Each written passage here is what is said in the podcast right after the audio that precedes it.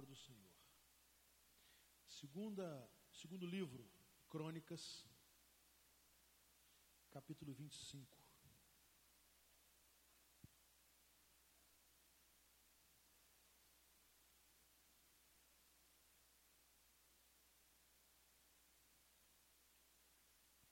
Eu quero ler com os irmãos versículos de 1 a 9.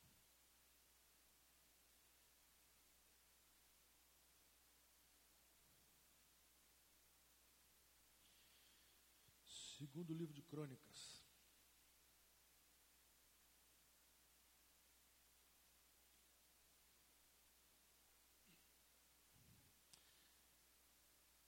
Amazias tinha 25 anos de idade quando começou a reinar.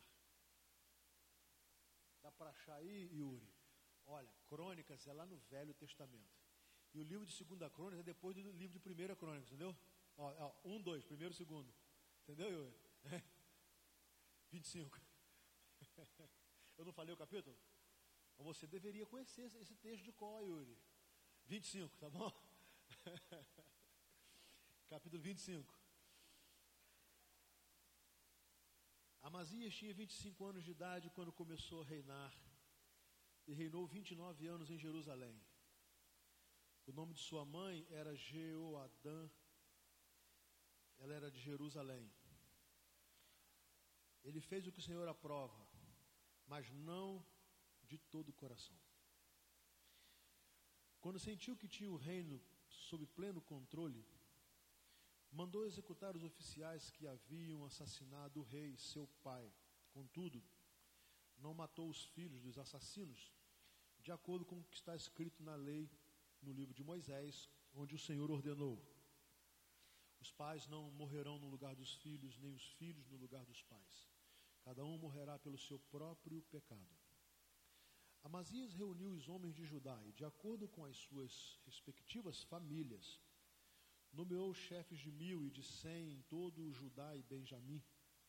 Então convocou todos os homens com mais de vinte anos e constatou que havia trezentos mil homens prontos para o serviço militar, capazes de empunhar a lança e o escudo também contratou em Israel cem mil homens de combate pelo valor de três toneladas e meia de prata. Entretanto, um homem de Deus foi até ele e lhe disse: Ó oh, rei, essas tropas de Israel não devem marchar, marchar com você, pois o Senhor não está com Israel, não está com ninguém do povo de Efraim.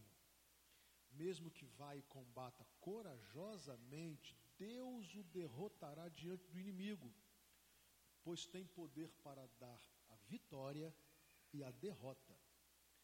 Amazias perguntou ao homem de Deus: Mas e as três toneladas e meia de prata que paguei a estas tropas israelitas? Ele respondeu: O Senhor pode dar-lhe muito mais que isso. Amém o tema da mensagem, Michael. O Senhor pode dar-lhe muito mais que isso. Meus irmãos, há algumas informações muito interessantes nesse texto. Primeiro, ele está falando, óbvio, sobre o rei de Israel, Amazias, e, e dizendo que Amazias foi um rei que procurou fazer o que o Senhor aprovava. Texto diz: Ele fez o que o Senhor aprova. Então, primeira mão, nós estamos vendo um rei que procurou, com os seus atos administrativos, e, e é, guiar o rei da maneira que viesse a ter a aprovação de Deus.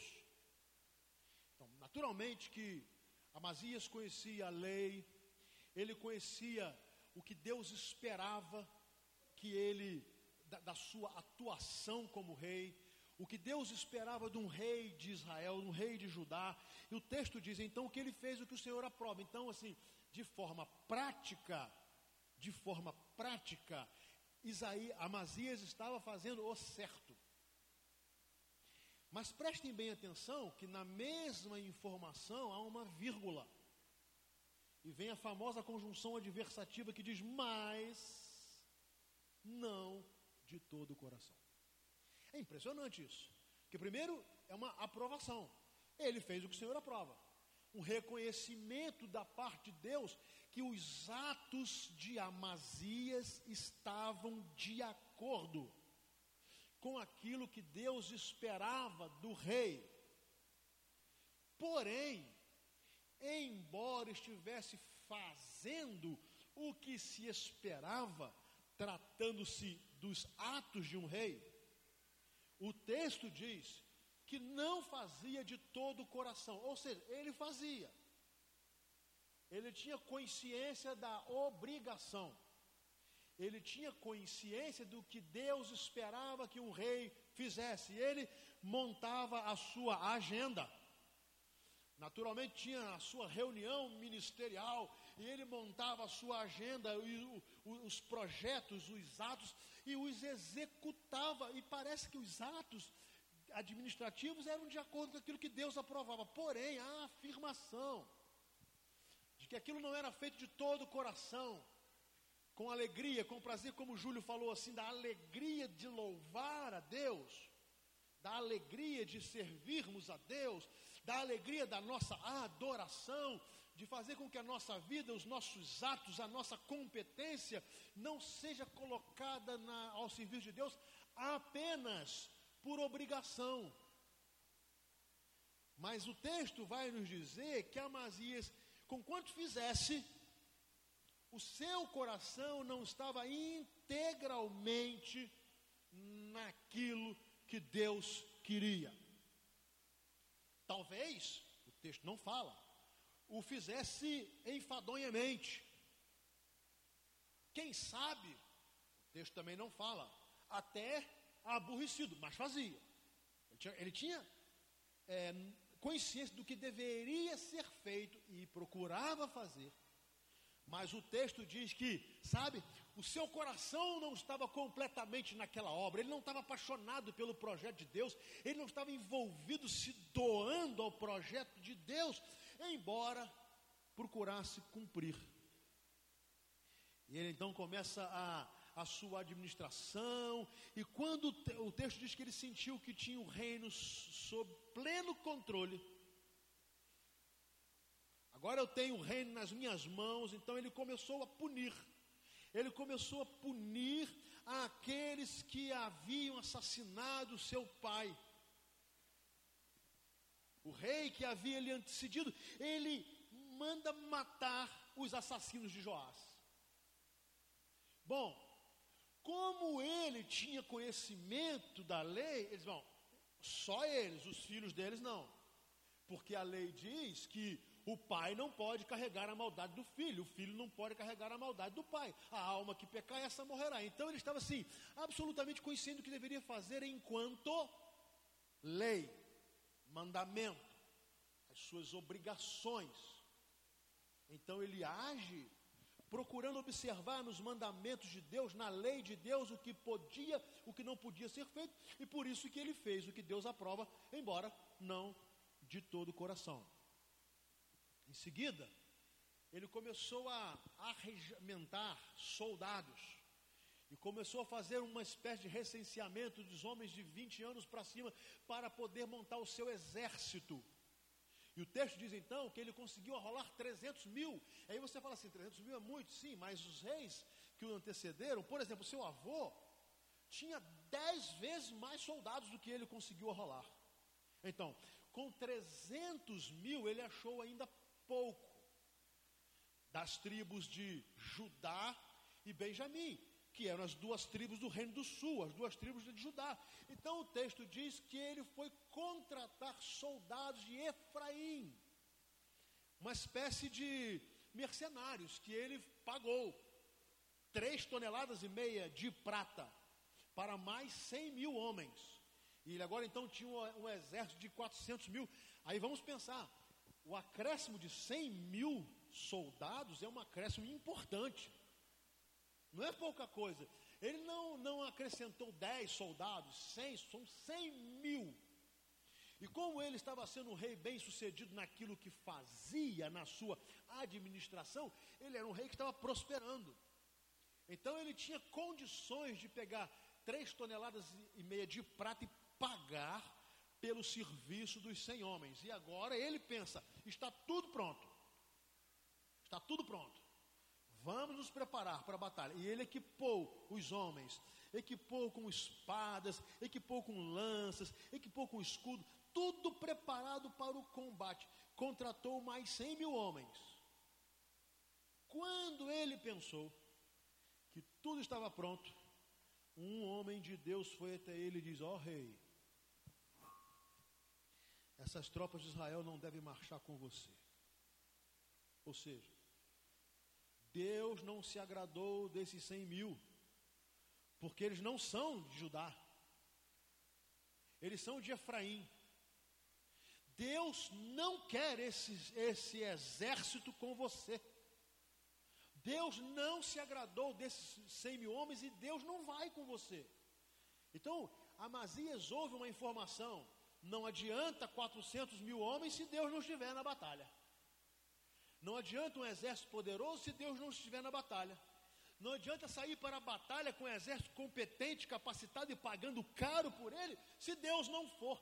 Foi o que Moisés entendeu quando Deus disse: Olha, Deus estava aborrecido com o povo de Israel, com a idolatria, com o paganismo, e Deus disse: Eu não vou mais com esse povo. Eu vou mandar o meu anjo com vocês, mas eu não vou mais. O que Moisés disse: Se o Senhor não for conosco, eu não saio daqui. A consciência de Moisés era que nem um anjo de Deus, nem um anjo de Deus poderia substituir a presença de Deus juntamente com o povo de Israel. E agora Amazias ouve a mesma coisa. Não adianta você sair daqui com 400 mil soldados, não adianta você pagar caro por 100 mil soldados, porque Deus não vai. E se Deus não for, você será derrotado. O texto diz: Deus o derrotará diante do inimigo, pois Ele tem poder para dar vitória ou a derrota. quero trazer isso para o nosso tempo, para as nossas batalhas, para os nossos projetos. Nós estamos terminando mais um ano e vamos começar um outro. E é óbvio, quando, quando chegamos nesse tempo, nós temos que traçar planos, ver o que deu errado, o que deu certo, o que pode melhorar, o que queremos mudar, e fazemos projetos em todas as áreas de nossa vida, e às vezes achamos que acrescentando mais 100 mil soldados, acrescentando mais recursos, acrescentando mais coisas, e mais isso, e mais aquilo, ou mais competência nossa, a batalha estará vencida. Veja bem, Amazias fez o que o Senhor aprova, mas não de todo o coração. E agora ele estava pensando que a sua capacidade administrativa e econômica, que isso seria suficiente para vencer uma batalha, mesmo que Deus não aprovasse. E aí Amazias ouve o homem de Deus falar: não vá, porque é ele quem dá a vitória e a derrota. Meus irmãos, eu tenho absoluta consciência que nós chegamos aqui no dia 3 de dezembro, mais um ano, Deus nos deu a vitória, amém? Ele que nos deu a vitória, Ele nos sustentou, Ele nos deu saúde, Ele nos deu trabalho, Ele nos deu inteligência, Ele nos deu oportunidades, Ele nos protegeu, Ele nos guardou. Então não posso chegar no final de ano e dizer assim: direi a minha alma, come, bebe e folga, destruirei os meus celeiros e construirei outros maiores. Olha, tudo que eu fiz esse ano, não posso fazer isso. Eu preciso reconhecer que se eu cheguei aqui foi porque Deus veio comigo.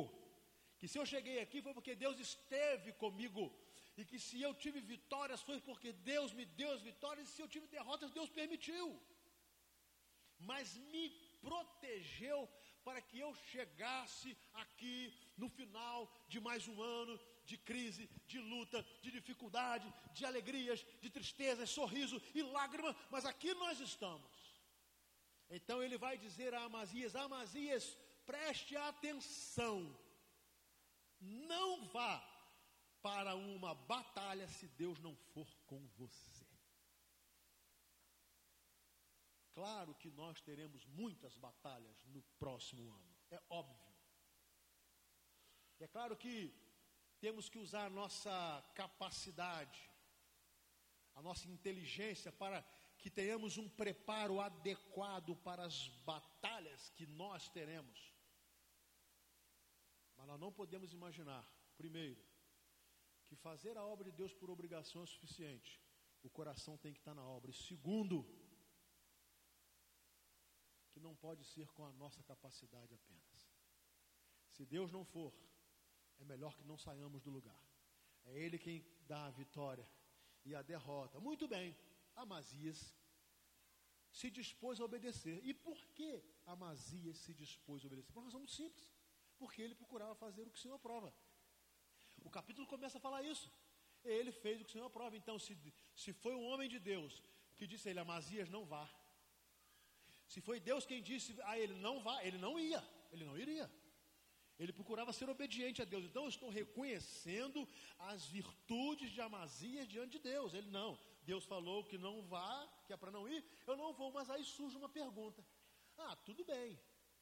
Então eu tenho que dispensar os 100 mil soldados de Efraim.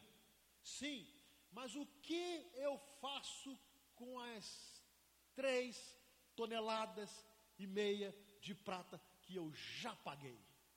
Eles não irão me devolver. Aí mexeu no bolso. E quando mexe no bolso, Amazias, que parecia um paduano, grita. Porque você quer comprar uma briga com o paduano, mexe no bolso dele. Então o Amazias, que deve, deveria ter sido paduano, falou assim: dinheiro? Não, agora não.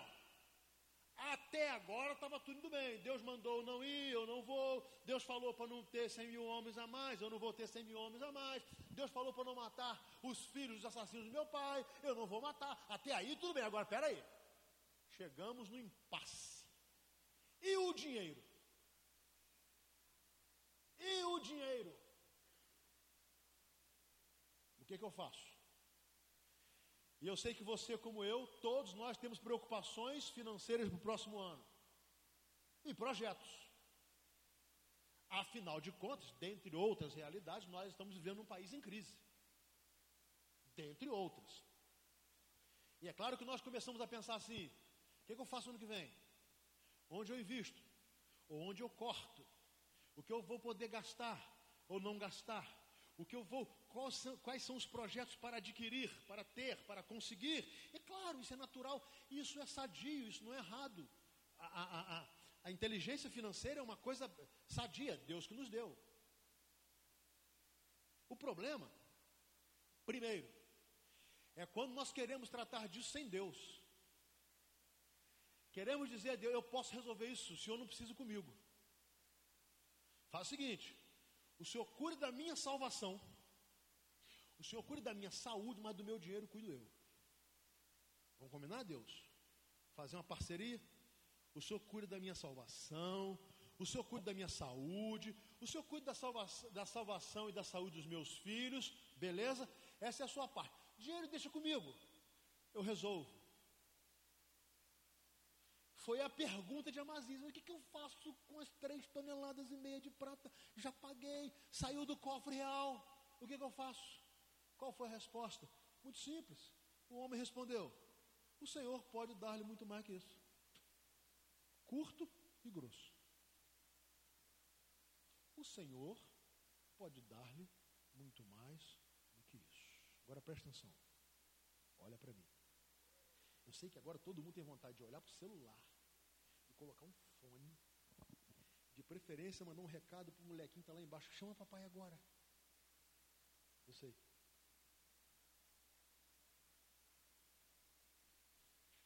Talvez se pergunte assim, e os 10% que Deus manda entregar à igreja, como é fazer sem ele?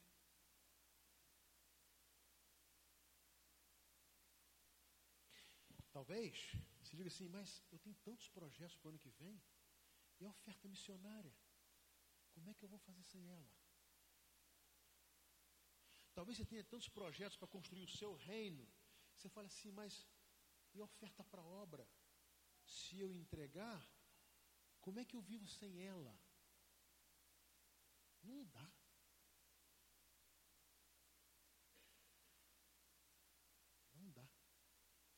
Então, eu pego o meu planejamento para o próximo ano e começo a pensar em tudo. Em tudo! Em tudo. Eu penso tanto em tudo que eu não penso que é Deus quem me dá a vitória. Amém? E me dá a derrota. Eu não penso que não adianta nada ir sem Ele. Não adianta nada caminhar com a minha vida material sem a bênção de Deus. Não adianta ganhar o mundo inteiro perdendo a minha alma ou a alma dos meus. Não adianta ganhar o mundo inteiro e perder a paz. Não adianta ganhar o mundo inteiro e não ter a bênção de Deus. Não adianta, mas eu insisto em ter todos os meus projetos confiando que eu sou crente. Amazias era também. Sou membro da igreja. Amazias era, era dono do terreno do reino. Eu sei cantar, pregar, ensinar, fazer, acontecer. Amazias sabia fazer tudo o que você possa imaginar. Eu conheço a lei, Amazias conhecia mais do que todos nós. Sabia o que fazer e o que não fazer. O problema é que o coração de Amazias não estava totalmente é, entregue a Deus. E quando ele pensou, e agora? Deus mandou que eu não vá à batalha, mas só que eu já paguei. Em outras palavras, ficou assim: não é melhor arriscar, não? Não seria melhor arriscar? Vai que dá certo e eu ganho, mesmo sem Deus, mesmo que Ele não vá, mesmo que Ele prometa que não irá me dar a vitória, que não irá comigo, será que não há? E por que, eu estou pregando esse sermão hoje, dia 3 de dezembro? Porque eu sei que esse é um tempo de desafio. Esse é o tempo que eu recebo meu salário, é um tempo que eu recebo meu décimo terceiro, é tempo que um monte de gente recebe participação de lucro, todo mundo gosta. Aí, claro, as contas começam a ser feitas. Eu faço, eu faço, eu vou fazer, eu vou fazer, eu vou fazer, eu vou fazer. Agora, se Deus disser a você, não faça porque eu não vou com você nesse negócio. Não faça porque eu não vou com você. E aí? Amazias queria obedecer, apesar de ter dificuldade com o seu coração. E por isso ele não foi. Mas ele fez a pergunta que eu faria, que você faria. E agora? E as três toneladas e meia de prata que eu já paguei? Eu vou dizer para você que a resposta de Deus para mim e para você é a mesma que o homem de Deus deu a Amazias. Meu querido, o Senhor pode dar-lhe muito mais do que isso. E não é teologia de prosperidade, não é uma matemática financeira humana, é a bênção de Deus, é o cuidado de Deus, é a provisão de Deus, é a prosperidade de Deus e principalmente é a riqueza espiritual que brotará a partir da sua fidelidade. Mas aí eu sou tentado a, a olhar muito mais com os olhos de Amazias do que com os olhos do homem de Deus. Eu penso assim, mas e as três toneladas e meia de prata? Eu olho, por exemplo, o meu salário. Caramba, que coisa boa. Esse mês tem décimo terceiro. Coisa boa. Eu sou funcionário de uma empresa que quando chega no final do ano, ela começa a contar o lucro e começa a distribuir, tem a participação. Pá! Agora sim, agora não preciso de Deus. Está tudo certo. Já sei o que vou fazer. Já tenho o suficiente. Eu sei Aí talvez Deus olhe para você e fale assim, ó, não entra nessa não que é furada. Eu não vou. Eu não vou. Eu não vou abençoar a sua infidelidade. Eu não vou abençoar a sua ingratidão. Eu não vou. O Senhor pode dar-lhe muito mais que isso. A pergunta é: será que isso é verdade? Você pode caminhar comigo no capítulo 27? Versículo 5. Já estamos no reinado de Jotão. Jotão era neto de Amazias.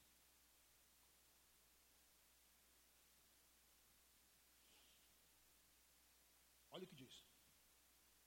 Jotão guerreou contra o rei dos Amonitas e o derrotou. Então, os amonitas pagaram-lhe três toneladas e meia de prata, dez mil barris de trigo e dez mil de cevada, durante três anos seguidos. Jotão tornou-se cada vez mais poderoso, pois andava firmemente, segundo a vontade do Senhor, o seu Deus. Matemática é coisa muito simples. Amazias perguntou assim: E as três toneladas e meia de prata que eu paguei aos soldados de Efraim, o que, que eu faço agora? Perdi? O homem de Deus falou assim: Fica tranquilo, rapaz. Deus pode te dar muito mais do que isso. Agora vamos aqui, nós somos pais e alguns já são até avós. Qual é a nossa grande preocupação? Não é futuro dos nossos filhos? Sim ou não? Claro. Ou quem sabe, já aqueles que já têm netos, dos netos, não é? Claro. Nós pais chegamos um tempo que a nossa preocupação gira em torno disso. Nós trabalhamos de sol a sol, nós nos arrebentamos todo e nós estamos pensando em formar os filhos, porque nós queremos que os filhos cresçam. Inclusive, todo pai e mãe normal quer né, que o filho cresça mais do que ele cresceu.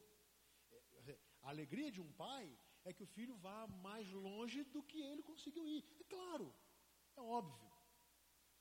E aí, depois que o pai consegue essa alegria de ver que os filhos cresceram e cresceram mais do que ele, qual é o outro sonho do pai? É que os seus netos cresçam mais do que os próprios filhos. Claro, é lógico que um avô ou uma avó, eles olham para os, os seus filhos e dizem, caramba, vai lá, educa o menino, você precisa ajudar. O que, que eu preciso ajudar? Já viu como é fácil tirar?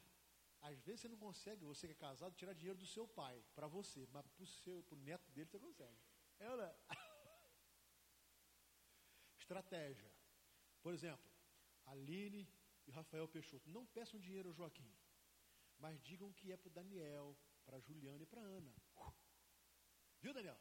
Daniel riu, pode pedir dinheiro ao vovô que ele dá, tá bom? Ah lá, gostou. Então, olha só, prestem bem atenção. Jotão era neto de Amazias. Então guarde bem, ó, neto. E o texto diz que Jotão ganhou uma batalha. O que aconteceu? O rei que perdeu a batalha lhe deu três toneladas e meia de prata. Recuperou o investimento lá atrás, tá? Ó, recuperou. Já está zero a zero.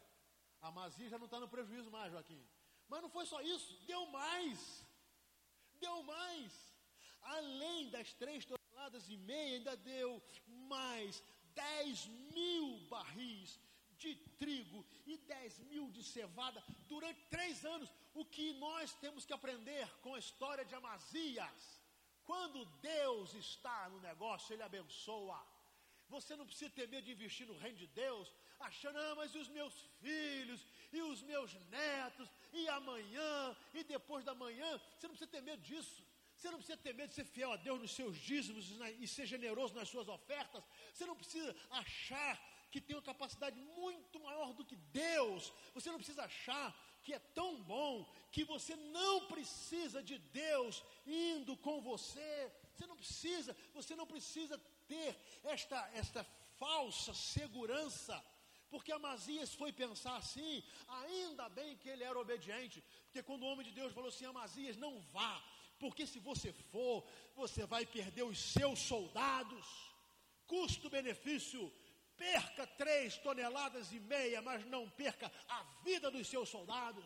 Custo-benefício, perca muita coisa que você quer fazer na vida supérfluo, mas não perca a vida dos seus filhos, não perca o investimento espiritual dos seus filhos, não perca a bênção de investir na, na vida espiritual dos seus netos, não perca isso porque você pode encher os seus filhos de toda a segurança financeira e eles nunca terem visto papai e mamãe ir ao gasofilaço e dizer: o que é de Deus, é de Deus, Ele é fiel, é dele, Ele deu, Ele dá a vitória, Ele dá a derrota, e se Ele não for comigo, eu não vou.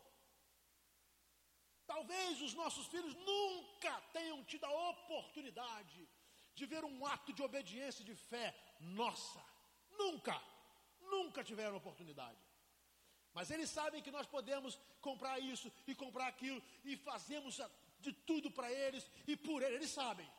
Eles só não conseguem ver quando fazemos para Deus. Aí eles não conseguem ver. E depois eu quero que eles sejam fiéis. Depois eu quero que eles sejam fiéis.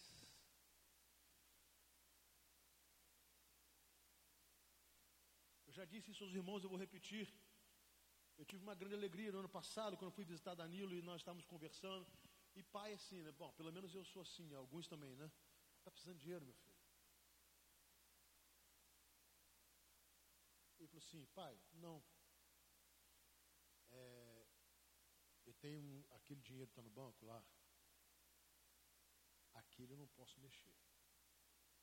Que aquele eu dízimo.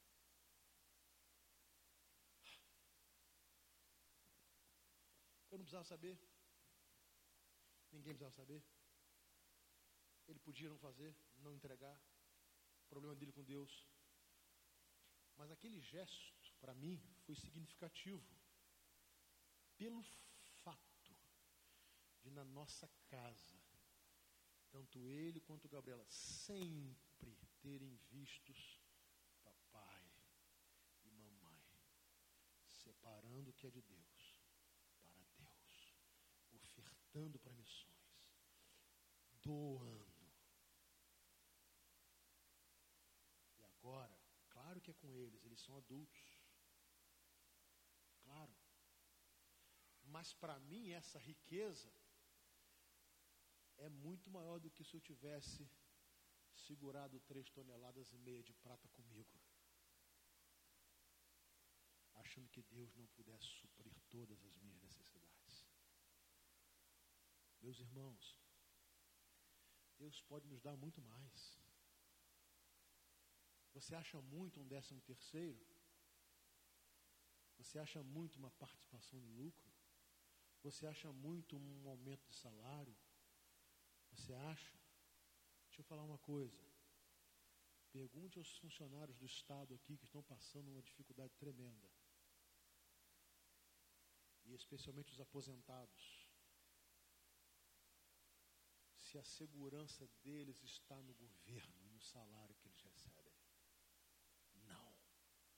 A segurança deles está no Senhor que não deixou faltar o pão de cada dia. Amém?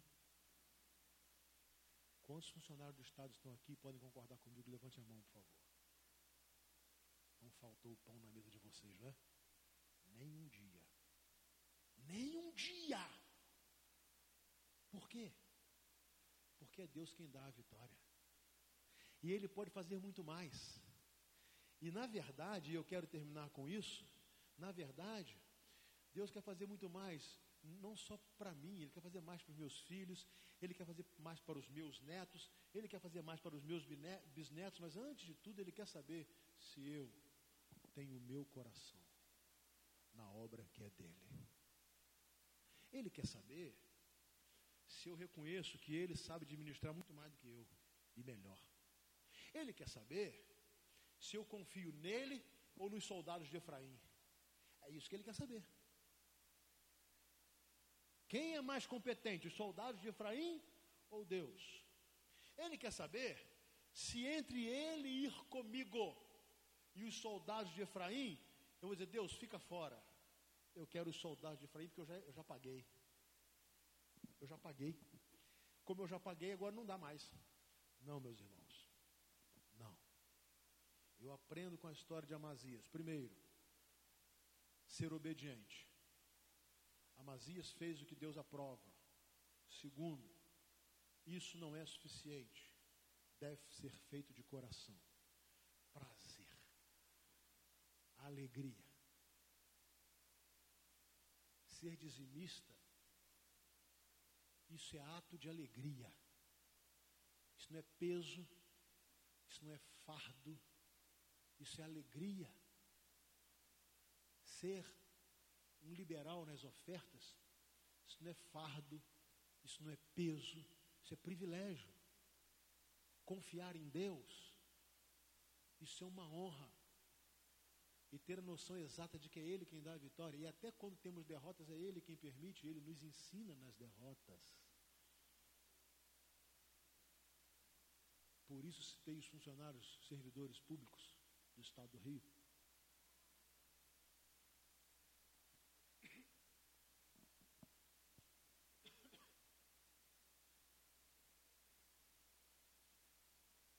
Meu pai e minha mãe, ambos são funcionários do estado do Rio, ambos aposentados. Não estou falando sobre você.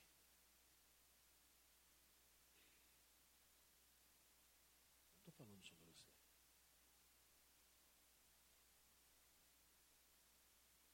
Lá não faltou o pão de cada dia. Agora, qual, quais, são os, quais são os seus projetos agora, próximo ano? que você vai fazer com o dízimo agora no final do ano e no ano que vem, que não é seu, é do Senhor?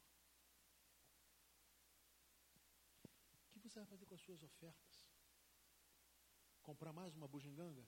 É isso aí?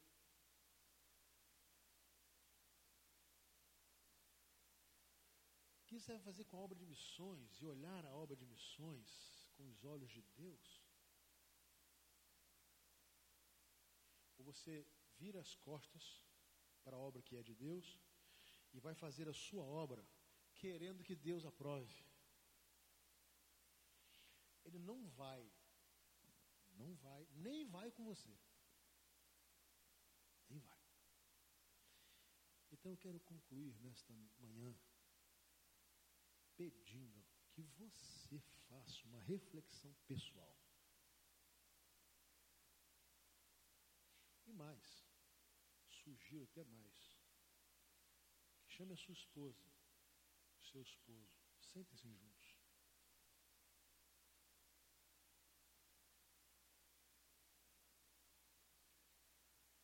Decidam se vão fazer a obra de Deus por obediência apenas ou além da obediência de coração. E segundo, se vão confiar em Deus. E terceiro, se farão questão da presença de Deus. Eu quero dizer como Moisés: se o Senhor não for comigo, eu estou fora. Se o Senhor não vai com a minha família, não adianta o poder econômico ir comigo. Não adianta, não quero. Não. Porque é o Senhor quem dá Pode ser que, numericamente, eu não veja isso. Não importa. Os meus, os meus netos verão. Se eu investir três toneladas e meia de prata, eles receberão isso e mais e mais para a glória de Deus. Agora eu decido hoje. Eu termino com o tema do sermão. E com o tema do sermão, eu não só termino, como eu faço um desafio, a sua fé. Ele respondeu: O Senhor pode dar-lhe muito